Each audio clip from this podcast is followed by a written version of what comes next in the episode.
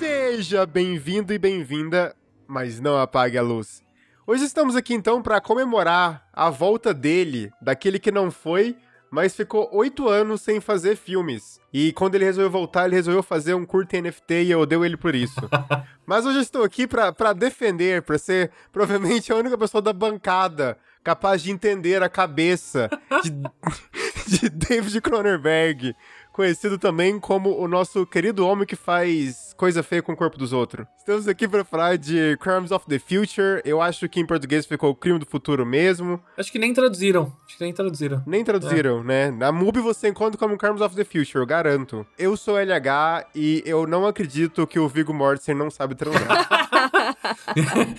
Isso daí quebra, né? A suspensão de descrença, assim, do espectador. Não tem como. Meu nome é Arthur Eloy e eu queria dizer que nesse aqui o Cronenberg foi cirúrgico.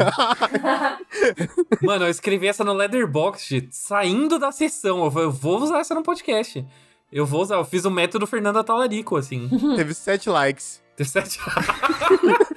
Obrigado. Um foi meu. Obrigado pelo Analytics, assim. Eu, eu não tinha dado, vou dar o um like aqui, ó. Tem oito agora. Eu sou Fernanda Talarico e minha produção favorita do Cronenberg continua sendo o episódio de Rick and Morty. yes!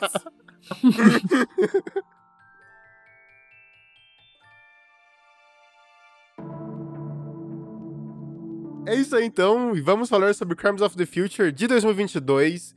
Ele realmente ficou oito anos sem fazer. O último filme que ele fez foi Maps of the Stars, que não é um filme de horror, né? Os últimos filmes dele não foram de horror, né? Teve o Cosmópolis antes, que é com o Vampiro do Crepúsculo. Então ele agora ele voltou fazendo um filme do, da forma que ele faz melhor, né? É engraçado falar dele, porque, tipo assim, quando saiu a ideia do filme, e falou, ah, vai lançar em Cannes, não sei o quê. Todo mundo tava esperando, tipo assim, caralho, vai ter 15 minutos de gente aplaudindo, a galera fumando cigarro no, no na sala de cinema, ia ser uma loucura, a galera tirando a roupa.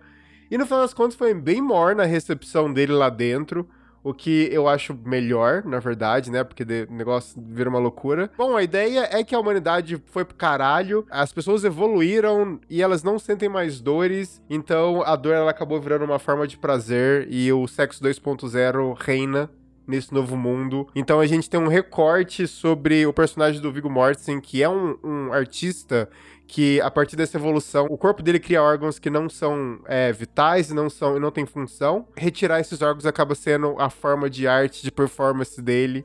O cara basicamente cria umas Julietes, né? Não, não é Juliette. Juliette. Joanete. Joanete. eu acho que foi uma crítica social sobre a Juliette. Não, coitada, eu nunca falaria mal dela, eu gosto dela. Cuidado que o fã não vai te atacar. Não, eu gosto dela.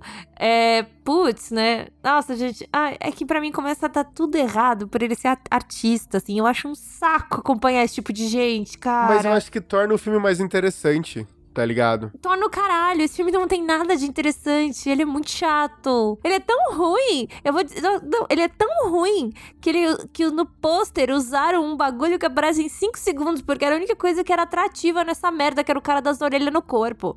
É uma bosta esse filme. Esse filme é uma bosta. E eu odeio, odeio acompanhar artista. Odeio, odeio. Me dá uma raiva, tipo, ai, vamos aqui acompanhar. Meu, você não é o Fellini pra eu ficar te acompanhando, sei lá, naquele 8,5. E mesmo assim, esse filme é chato. Sim, eu detesto acompanhar história de artista. Não quero saber. É muito chato, ainda mais artista contemporâneo. Tipo, ai, eu faço arte com o corpo. Foda-se! Chato! Eu já. Mano, meu, esse filme tinha tudo pra eu odiar, cara. Eu odi. Ah, que filme chato, velho. Mas aí é gosto, aí é gosto.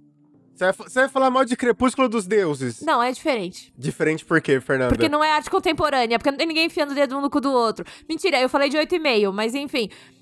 Não, mas, é, mas assim, primeiro que eu já não gosto desse tipo de arte. Esse tipo de arte de tipo, ah, eu faço arte com o meu corpo. É sempre gente magra. É, mas não tem só gente magra, mas na elite é gente magra. É, tipo assim. Não, sim, sim, é isso. É, é. Na real é meio, é meio curioso, né? Porque nesse filme não aparece nenhuma, nenhuma pessoa que fuja do padrão, o corpo. O, o elenco do filme, as pessoas. A, a elite branca que faz performance com orelha é tudo branca. A gente tem os anarquistas que são latinos. E a gente tem o policial sendo negro. Ah, você é real, acha que ele meteu uma crítica social foda. Não, não, mas é um jeito de interpretar, Fernanda. Tipo, assim, é um filme que não te dá resposta. Nem um filme do Cronenberg dá resposta. Ele me chamou de Fernanda. Não. ele ficou puto. Eu xinguei a mãe dele aqui. Nossa, eu chutei o cachorro da Carol. É, é- é vibes. Eu entendo que são vibes, mas, tipo assim, o Cronenberg, ele nunca deu resposta. Os filmes dele não são de dar resposta. Cara, meu problema não é esse. Eu gosto de David Lynch. Mas é é uma vibe bem diferente do Lynch. Bem diferente. Sim, porque o Lynch é bom. Não, não, Fer. Eu só gosto. Eu, bom, eu, eu estou aqui no meio desse conflito todo e eu acho que é, que é justo. Até porque quando eu assisti a primeira vez, eu não gostei também. Eu fui assistir a segunda vez com a Fer, no caso a primeira vez dela. Mas eu fui assistir com o queridíssimo patrocínio, né? Um abraço, patrocínio.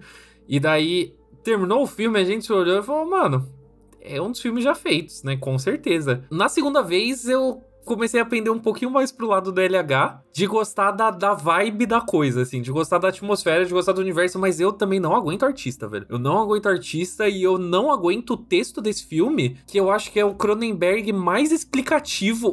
Assim, eu concordo que o Cronenberg ele não dá respostas. Nesse filme, eu acho que ele nunca foi tão palestrinha quanto antes. Porque tudo, tudo, ele não tem um exercício de caracterização desse universo. Ele tem as pessoas descrevem o que acontece. Tipo, ah, a humanidade evoluiu além da necessidade de dor. Ah, porque agora você tem aqui vários tipos de corpos que estão passando por mutação, e daí a gente tem o nosso trabalho aqui nesse departamento é a gente mapear cada mutação diferente.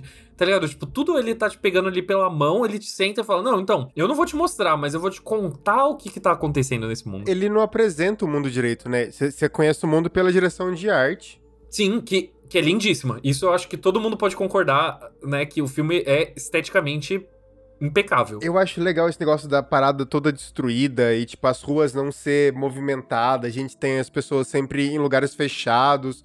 E, tipo assim, não sei se vocês perceberam, e isso eu percebi na segunda vez que eu assisti, que. Você assistiu duas vezes, LH? Também. Porque é muito. É um filme de, de 140 minutos que, igual o Arthur falou, mano, quando você assiste mais de uma vez, você tem, tipo, ideias diferentes. Ele fica menos arrastado na segunda vez também. Bom, bom dizer, na primeira vez, quando você não sabe exatamente sobre o que, que ele tá falando ou pra que lado que ele tá indo, ele, eu achei ele cansativo. Na segunda vez que você sabe que ele é, tipo, meio que uma coletânea de sketches, tá ligado? De momentos desse universo futurista, eu acho que ele faz mais sentido. Sim, e daí eu percebi que eles usam, tipo, aparato, objetos dos anos 80. E a gente tá falando de um futuro, sabe? E as únicas coisas de futuro, muitas vezes, que a gente tem, são essas tecnologias de dor. E eu acho muito legal isso do filme, assim. Cara, porque é realmente. Ele constrói um mundo que não é aquela parada que a gente tá acostumado já, do tipo, ah, tem esse mundo aqui que parece ele ser muito divertido, vamos fazer seis filmes, dois spin-off e escrever 14 livros. Não, ele, tipo, ele, ele criou um recorte muito específico daquele mundo que ele saiu de uma proposta, tipo assim, mano, a- as pessoas evoluíram. As coisas estão derretendo. A única coisa que não muda a merda do capitalismo, tá ligado? Porque, tipo, a única coisa que a gente consegue co- correlacionar no filme inteiro é, tipo assim, pô, realmente, se eu comprei uma parada e ela não funciona direito, eu vou ligar pros caras virem arrumar. Pode crer. Nossa, cara, isso é uma outra coisa que me irritou. Aquelas duas, é, sei lá, O técnico, as, as duas técnicas lá que matam o cara no final, velho. Puta que pariu. Que saco. Enfim, tá, só pra não falar que eu odiei tudo, eu achei a cena do começo que a mulher mata o filho boa pra caralho. Na segunda vez eu proferi talvez a opinião assim mais ofensiva pra um cinéfilo possível assim, que eu saí do filme e eu pensei, eu gostei mais dessa vez e eu sinto que esse esse universo ele ia ser perfeito se ele fosse um jogo. tá Putz, lá vem, lá vem o Arthur Gamer de novo. Mas é porque assim, OK, o personagem do Viggo Mortensen, ele é um artista, mas eventualmente a função dele muda, ele se torna praticamente um investigador. Ele tá meio que juntando as pontas de várias seitas diferentes, né, dentro daquele universo, e ele tá auxiliando de fato a polícia, né, né, numa investigação. Então, tipo, a minha ideia é, tipo, velho, esse universo ele é tão interessante Tipo, ele, ele realmente me deixou fascinado que eu queria ter o controle de pra que lado que eu quero olhar, sabe? Porque pra mim, você focar no lado dos artistas é você focar no lado mais interessante da parada. Porque, tipo, mano, a- até os, os latino comedor de plástico, tá ligado? Eu acho muito mais da hora. Tipo, a treta da, da mãe, da mãe com o filho, muito foda, muito foda. Não, e aí eu tenho que acompanhar a Lia Sedô tendo uma crise de branca, querendo furar a testa. Ah, vai me arrumar, pelo amor, sabe? Sabe por que, que eu acho que ele não é o pior lado? Porque é o lado que vai mais mostrar como evoluiu aquela sociedade. Meu, eu acho que não, porque eu ainda não tenho um panorama geral do que, é aquela sociedade, além de, tipo, delírio de gente rica louca, tá ligado? Porque para ter uma base comparativa do quão absurdo tudo se tornou, tá ligado? Eu queria saber como que é a vida de uma pessoa comum nesse, nesse mundo. Eu queria saber, tipo, um pouco mais da, da outra, da galera que tá envolvida com coisas que são maiores do que a pira de gente, de gente rica. Porque, por exemplo, essa treta que, que a Fer falou é exatamente isso. Tipo, ok, eu entendo que tem, tem, tem esse apelo da, da modificação corporal, porque você tá testando os limites depois que a humanidade já superou o que era o maior limite. Já que o phishing não faz mais sentido, assim, né? então, é exatamente, tá ligado? Você já colocou todas as mãos, você podia colocar, você já é, implantou novas mãos para fazer phishing, sabe? Pra onde é que você vai aí? E, tipo, as partes que ele tá explorando supostamente esse submundo aí da arte, eu acho extremamente tediosas, porque, tipo, ah, as pessoas estão se experimentando e tal, tipo, velho, foda-se. Mas aí depende do que, que ele quer tratar sobre aquele mundo, né? Aí entra a questão que você falou do Cronenberg não dar respostas, porque eu acho que esse é um filme que ele de fato não tem, não tem uma resposta, apesar dele ser muito explicativo, mas ainda assim, tipo, se você tá apresentando esse universo através de diferentes perspectivas, eu ainda acho uma decisão muito questionável você focar na perspectiva que é de longe, a mais tediosa. Não, mas você sabe que eu acho mais chato Christian Stewart e o outro cara. Meu, putz, a, a gente tem que falar isso, a Kristen Stewart está péssima nesse filme.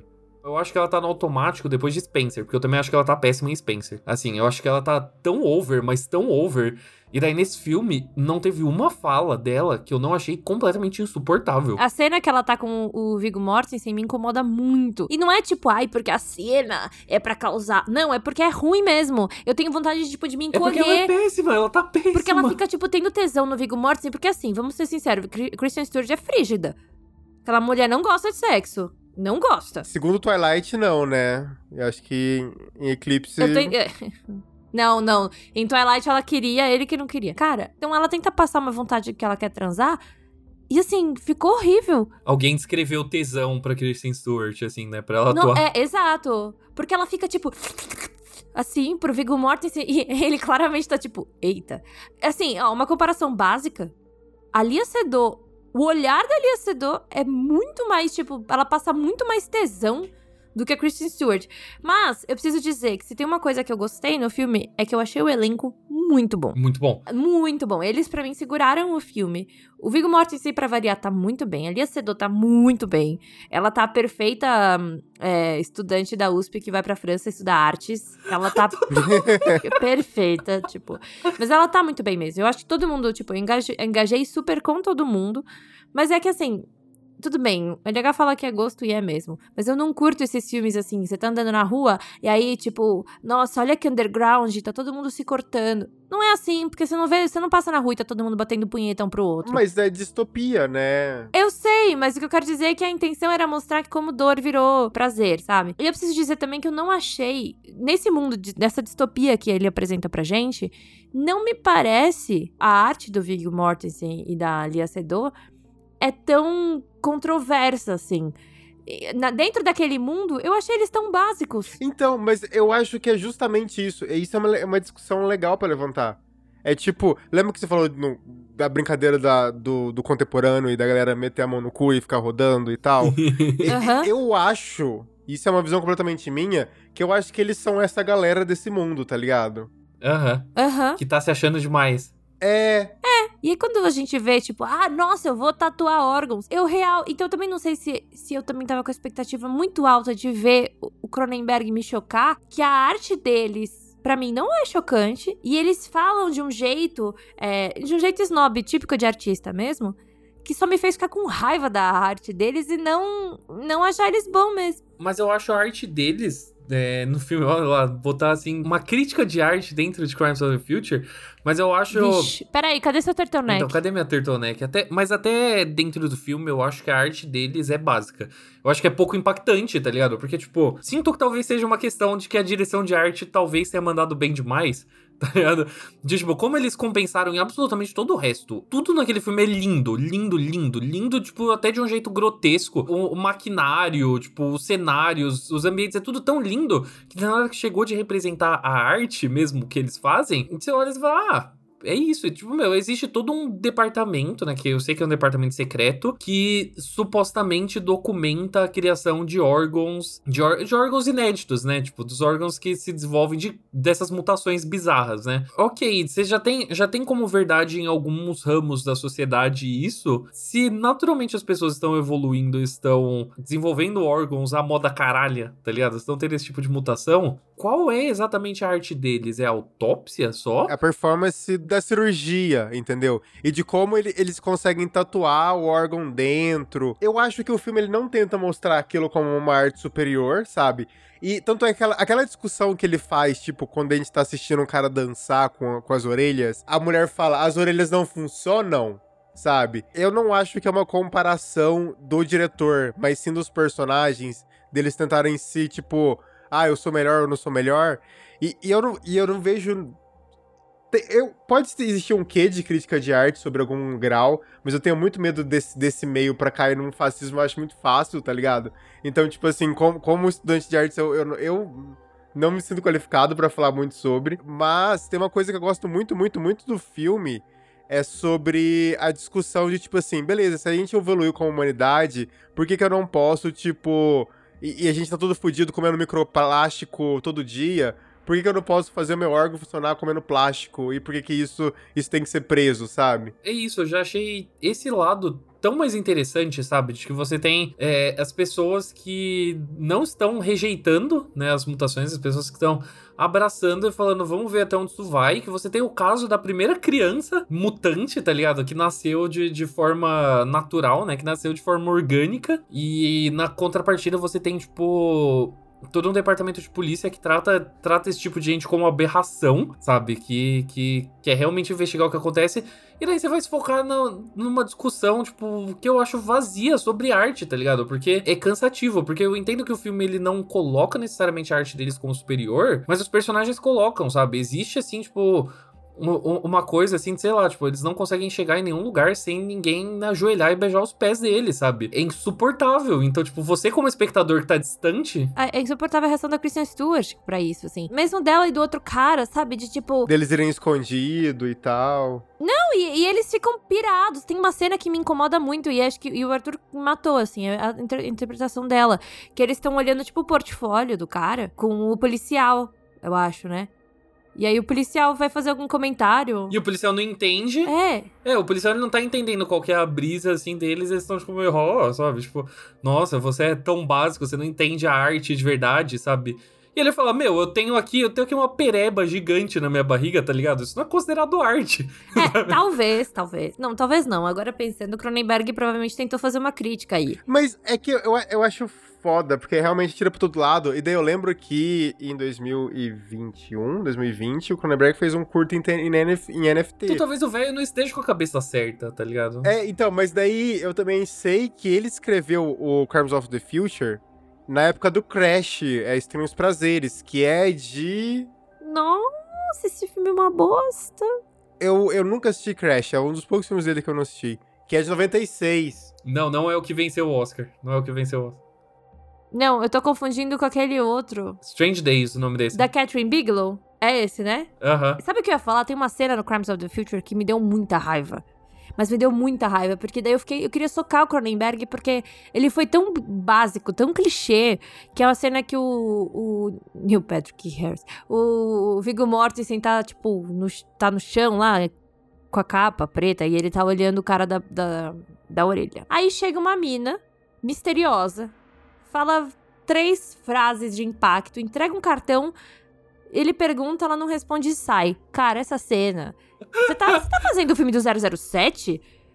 Isso é muito básico, velho. Mas não é um problema. Ah, eu acho. Eu acho porque o Cronenberg não era pra ele fazer isso. Mas né, eu acho que é você esperando demais o Cronenberg. O Eloy já assistiu o Rabbit e ele sabe como é, tá ligado? Eu assisti Rabbit depois de Crimes of the Future. O rolê todo é que esse filme eu entendo, eu entendo dele ser assim, tipo, de uma retratação de um universo. E eu acho que pode funcionar assim. A forma como os protagonistas são elevados a um pedestal que eu acho que o filme nunca justifica, tá ligado? O espectador nunca compra essa ideia além de alguém explicando para ele. É simbólico de muitas outras coisas de como esse universo é desenvolvido, sabe? Tem muita coisa que a gente não viu, que a gente não, não refletiu e criou uma própria opinião sobre essa distopia, sabe? É, a gente não pode nem exatamente dizer que é uma distopia, sabe? Talvez as pessoas não sintam dor e gostem de se mutilar, mas pode ser um mundo perfeitamente funcional. Não sei. Tudo que eu sei sobre esse mundo, ele é falado para mim. Tipo, alguém me contou. Mas ele não parece. Às vezes ele não é nem falado, ele é mostrado. Tipo, as coisas decadentes. Não existe pessoas na rua. Toda vez que, tipo, o Vigoroso Mars tá andando na rua, ele tá sozinho. Sim, mas são só cenas de noite. Eu levei isso assim mais como, tipo, ah, só tá de noite. as pessoas não andam na rua de noite. Ah, sim, as pessoas não andam na rua de noite. Principalmente uns becos estranhos onde tem uma galera se mutilando, tá ligado? Sei lá. Eu chamo de voltar para casa da faculdade. Não, tipo, eu não passaria nesse beco assim.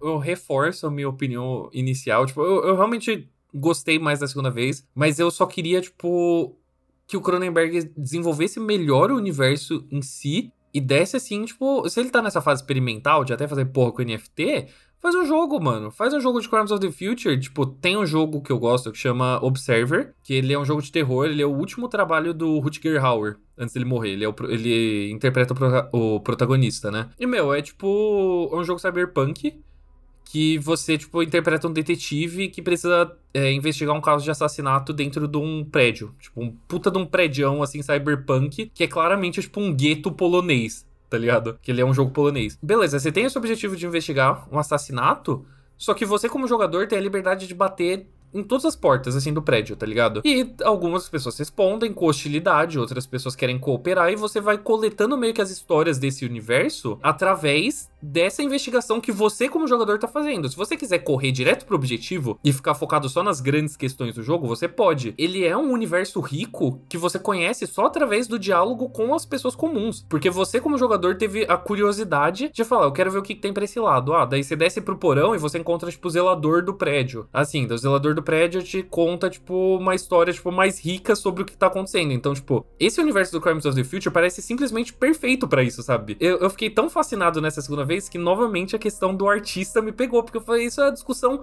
mais palmole que você pode fazer, isso é a discussão mais tediosa. Talvez funcione no momento de tipo, ai meu Deus, a cultura está sob ataque, o que de fato está, né? Ainda assim, esse é o tipo de filme que não tá dialogando com ninguém além dos convertidos, tá ligado? E, e a, a Fer tinha falado, meu, a, a Leia Seydoux, ela tá interpretando a aluna da, da USP, tá ligado? Esse filme ele é pra ser discutido por aluno da USP também. Porque ele não, ele, não, ele não levantou nenhuma questão que é realmente interessante pra uma pessoa comum sobre, sobre arte. Ele, ele só, tipo, meio que regurgitou tudo que já é falado dentro dos círculos de discussão de arte. Sim, mas eu não sei dizer como funciona lá fora em relação à arte, né? Mas no final das contas, a arte é sobre. Tudo que acontece em arte é relacionado à cultura. Ninguém faz nada. Não existe uma pessoa que é além do seu tempo, não existe uma pessoa que é do seu passado. Isso é importante. Aí, mas eu não sei que, tipo, como eu não sei, eu não morei fora do Brasil. Eu não sei como funciona, tipo assim, uma discussão de arte nos Estados Unidos. É inglês. É, em inglês, é verdade. inglês Porra, é... não tinha parado. É verdade. Eu queria dizer que no episódio passado eu tava reclamando que telefone preto. Não, não foi o passado, telefone preto, né? O outro. Retrasado. O, o retrasado, de telefone preto. Tava lá eu reclamando. Ah, mas não explicou nada. Ficou sem resposta. E aí agora a gente vem. Tá explicando demais. Então, tem que estar tá no meio termo ali, tá vendo? Aprendam, aprendam. Cronenberg, eu sei que você tá ouvindo a gente. Por favor, aprenda a ficar no meio termo. Mas tem uma coisa que eu gosto muito, para mim é o mais importante desse filme todo, é que eu gosto da ideia de um universo muito bem feito, muito bonitinho, que eu consigo ver ele funcionando quando eu deito a cabeça no, no travesseiro e ninguém nunca mais tocar nele, sabe? É, é só aquilo, é só uma hora e quarenta, e daí eu espero o próximo que seja tão legal quanto. Eu concordo, porque eu não aguento mais o universo de nada, eu não quero assistir mais derivados, eu não quero saber mais nada. E também a gente já bateu muito nessa questão de, tipo, ah, não, a gente como crítico não deveria estar tá falando de tipo, o que, que poderia ser e sim do que, que realmente é. Ah, foda-se. Mesmo assim, eu não consigo, eu não consigo tirar a noção da cabeça de que esse filme tá no formato errado. Essa trama tá no formato errado. Essa trama ela seria mais interessante como um livro, essa trama seria mais interessante como um jogo. Como um filme é um tédio. Deus me livre ter que ler aquela, aqueles atos lá de artista. Nossa, prefiro ler Senhor dos Anéis. Você faz assim, cada capítulo uma perspectiva de alguém desse mundo, É, tá ligado? Eu acho que ele seria um graça infinita das ideias, tá ligado? Nossa, não faz nem brincando. um livro, tipo, de mil páginas, cheio de rodapé. Um livro de mil páginas que só gente prepotente lê e finge que gosta dessa merda, tá ligado? Eu não terminei, mas um dia eu vou terminar, tá ligado? Então, um livro, um livro cuja grande utilidade dele é ser um apoio de notebook, sabe? Ou peso de porta. Qual livro que vocês estão falando? Eu, eu, vou, eu vou ler a sinopse pra você, porque a sinopse dele é incrível. Ele pegou, ele foi pegar o livro. Olha o tamanho disso. Olha o tamanho desse tijolo. Caralho. Os Estados Unidos e o Canadá não existem mais. Eles foram substituídos pela poderosa ONAN, a Organização das Nações da América do Norte. Uma enorme porção do continente se transformou num depósito de lixo tóxico. Separatistas quebanecenses praticam atos terroristas e contagem dos anos foi vendida às grandes corporações. E o livro é contado a partir desses anos. Tá? Ah, ano da Coca-Cola, sabe? Em Graça Infinita, seguimos os passos dos Incandensa, a família mais difusional da literatura contemporânea. Conforme os filhos Hal, Orin e Mario tentam dar conta do legado do patriarca James, um cientista óptico que se tornou cineasta e cometeu suicídio depois de produzir um misterioso filme que, pela alta voltagem de entretenimento, leva seus espectadores à morte. Calma que não terminou. Enqu- Enquanto organizações governamentais e terroristas querem usar o filme como uma arma de guerra, a família vai se embrenhar numa cômica e filosófica busca pelo sentido da vida. É basicamente Crimes of the Future, só que em, em outra timeline. Eu retiro o que eu disse, não deveria ser feito como um livro, deve ser feito apenas como um videogame, porque não, não funciona como filme nem como livro. Você sabe que eu acho, inclusive, que parece que o Cronenberg tava meio. que estavam podando ele, sabe? Eu, eu senti um pouco que ele não podia ser ele mesmo, assim. Teve algumas, alguns momentos que eu falei, ah, agora é Cronenberg, mesmo no body horror e tal. E aí ele para. É, ficou uma coisa meio novela das oito, sabe? Tipo, quando a menina vai chupar a parte. a, a incisão da barriga dele. É Cronenberg, mano. A gente assistiu a mosca. Mas para no meio. O retorno do Cronenberg ao body horror, ele é muito simbólico de que o Cronenberg ele já cansou de fazer body horror.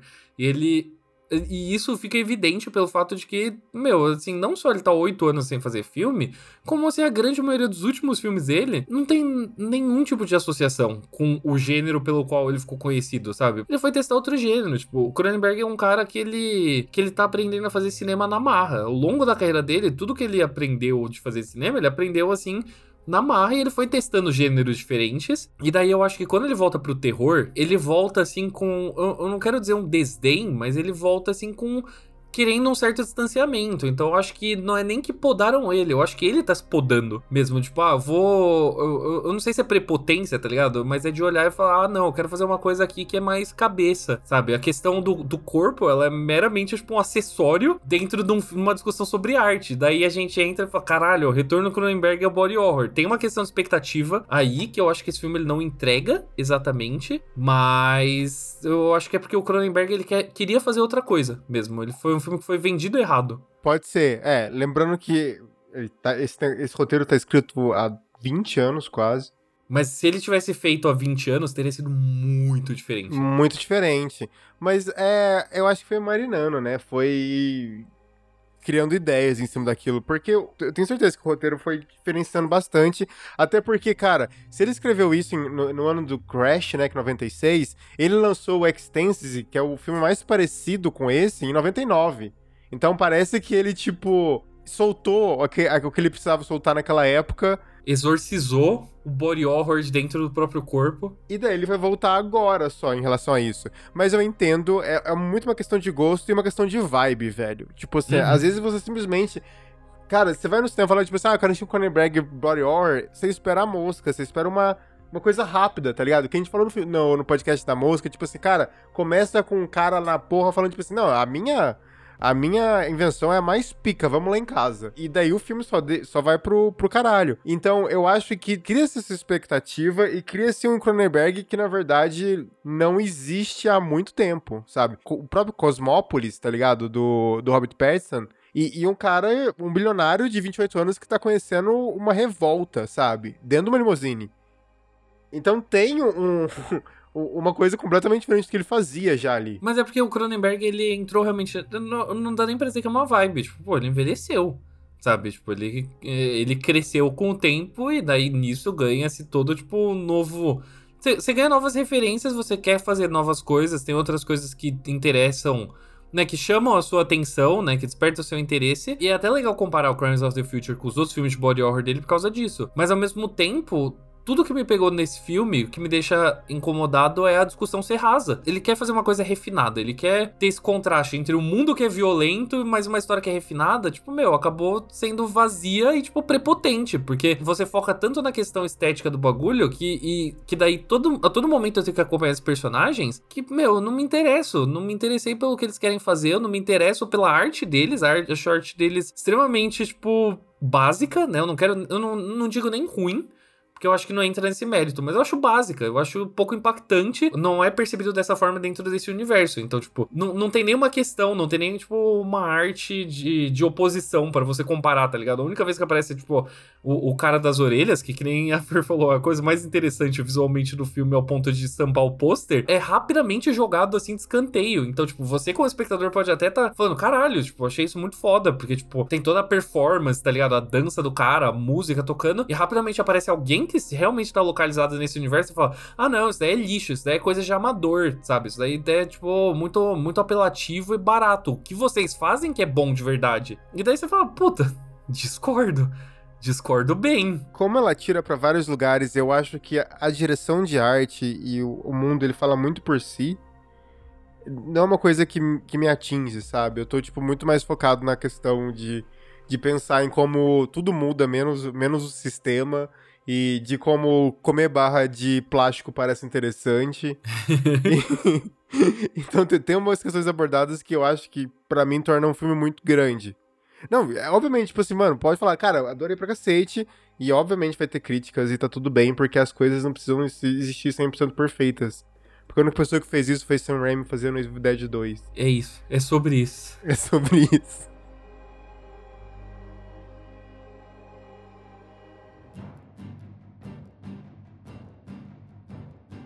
Então é isso, galera. Eu acho que tá na hora da gente fazer o que a gente faz de melhor.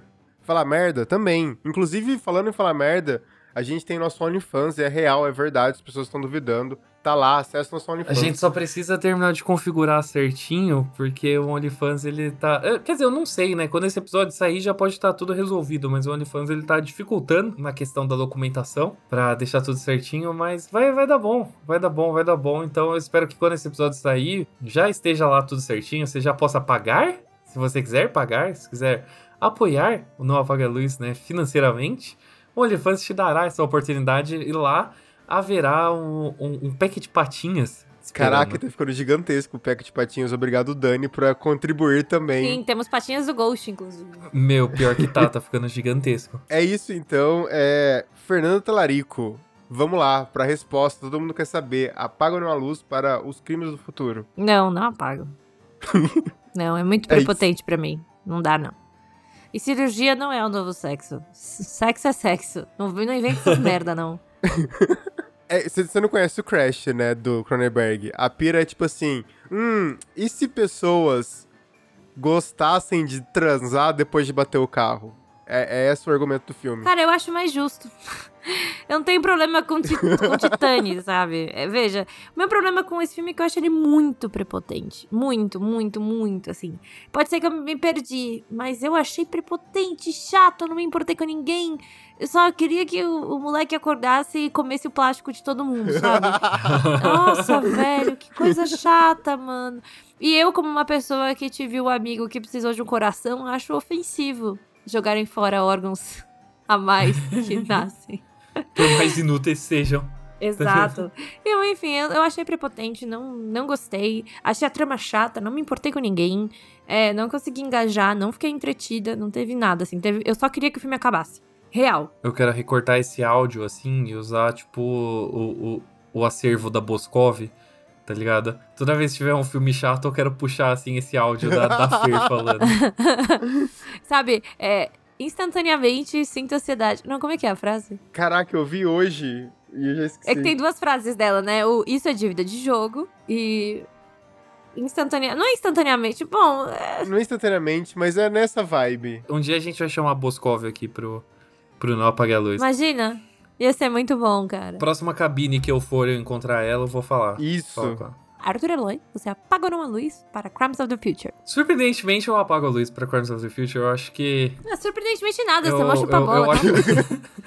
eu, acho, eu acho que sim, eu concordo com tudo que a Fer falou sobre a trama. Eu acho que ele é um filme prepotente, mas eu acho que ele não é prepotente demais para mim. Eu só vejo um potencial desperdiçado quando tudo, tudo ao redor da trama é tão, tão, tão bom que daí me incomoda certas escolhas. E eu digo mais, falou de Titane, eu digo que se Júlia do Cournot tivesse feito Corners of the Future, esse filme seria, tipo, 70 vezes melhor, porque tá aí uma pessoa que sabe fazer nuance, algo que o Cronenberg deve ter perdido aí na, nas NFT dele.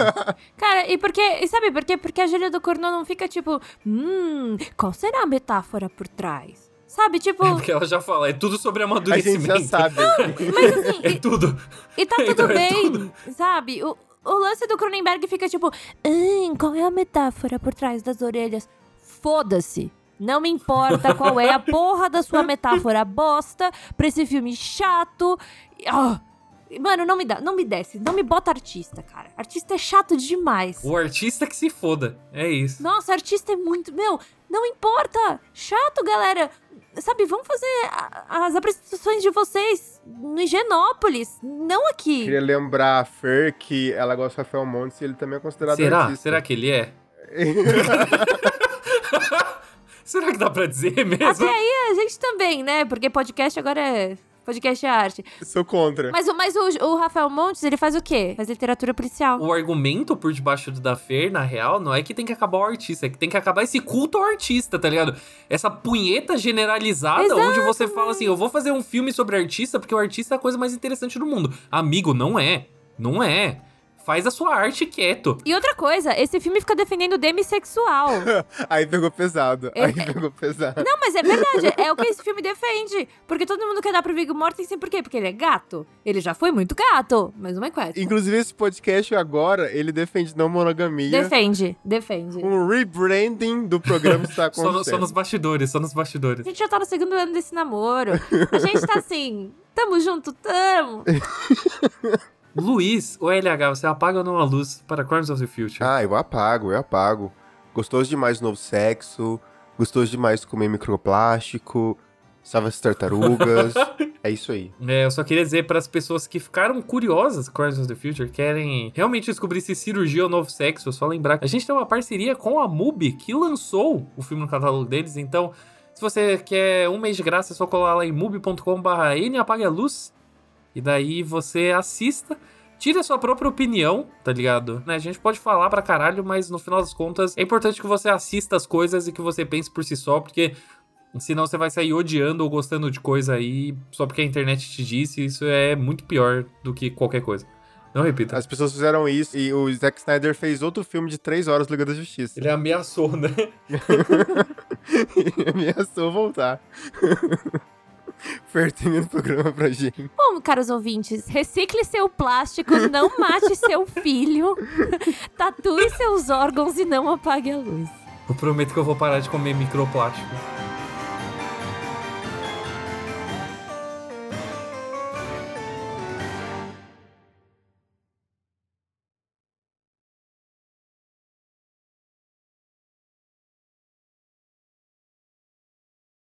Segundo ano, assim, a gente, né, andando de cueca pela casa, agora cagando de porta aberta, tá ligado? Que se foda. Nossa, o, mano, o Hugo fez isso no primeiro final de semana, Corretíssimo. No primeiro final de semana, ele começou a me cagar de porta aberta, eu fiquei... Ah, ele tá de brincadeira com a minha Corretíssimo, cara. sabe o que é isso? Ele estabeleceu dominância já. Não, e, e o melhor é que ele pegou o violão e foi cagar de porta aberta tocando violão. Mas isso foi, tipo, a primeira semana ou segunda, sei lá. E aí eu fiquei meio em choque, assim. Aí, fast forward pra, tipo, um ano depois, tô eu sentada no quarto. Tipo, porque o banheiro era do lado do quarto, né? Tô eu sentada no quarto, ele cagando e a gente cantando Beatles juntos. e ele, tipo, tocando enquanto eu cagava assim, It's been a hard day's night.